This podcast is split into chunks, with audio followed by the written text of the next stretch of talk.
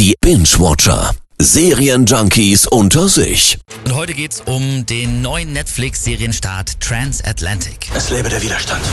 Es lebe der Widerstand!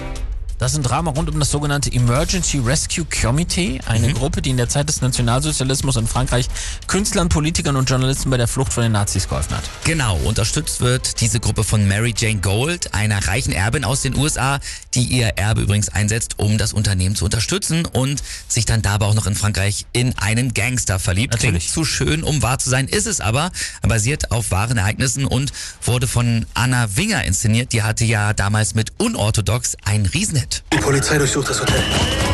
Niemand bricht irgendwelche Gesetze. Das sind alles kriminelle Ausländer, Mr. Fry. Nein, sie sind auf der Flucht. Ist doch ein und dasselbe. Das Ganze ist eine Miniserie mit nur sieben Folgen, da wissen wir ja mittlerweile schon, sowas gefällt dir. Wie steht sonst um die Serie?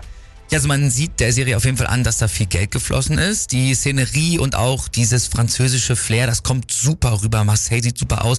Ähm, also wirklich schön gemacht. Auch die Kostüme, Make-up, Hammer. Allerdings so ein bisschen zu fein. Weißt du, was ich meine? Also sieht so ein bisschen aus wie in so einem Wes Anderson-Film. Also da verrutscht keine Haarsträhne, Nee, sagst du. genau, genau.